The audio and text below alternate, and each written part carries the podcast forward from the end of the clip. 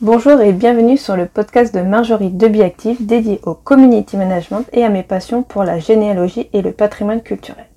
Aujourd'hui, on va aborder un thème de généalogie qui est les grandes périodes et les méthodes de recherche en généalogie. Vous pouvez également me retrouver sur les réseaux sociaux. Merci et très bonne écoute.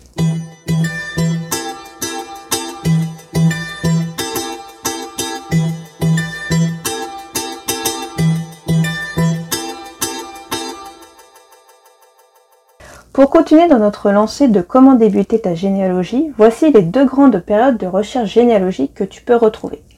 Tout d'abord les registres paroissiaux, nommés aussi BMS, pour baptême, mariage, sépulture correspondant à une période comprise entre 1539 à 1792.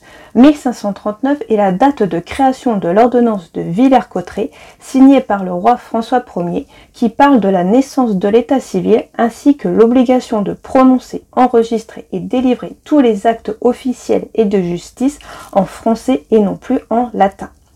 Le deuxième, ce sont donc les registres d'état civil, avec les registres NMD pour naissance, mariage, décès et les tables décennales, donc de 1792 à nos jours.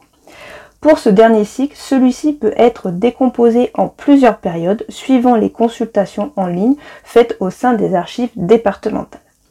Ainsi, tu peux trouver par exemple la période de 1792 à 1900 où la globalité de tes recherches peut se faire en ligne et la période de 1900 à nos jours où quelques registres sont disponibles à la consultation en ligne mais cela reste accessible au sein des locaux des archives départementales. Pour ce qui est des méthodes de recherche, lorsque tu commences ton arbre généalogique et tes investigations, il faut savoir qu'il existe deux grandes méthodes avec différents types de recherche. Nous avons la généalogie ascendante où tu recherches tes ancêtres. Elle consiste à identifier ses parents, ses grands-parents, puis ses arrière-grands-parents et ainsi de suite. La généalogie descendante où tu recherches à établir la descendance complète d'une personne, enfants, petits-enfants, petits-petits-enfants. Elle comprend donc en compte tous les collatéraux, c'est-à-dire les oncles, cousins, neveux.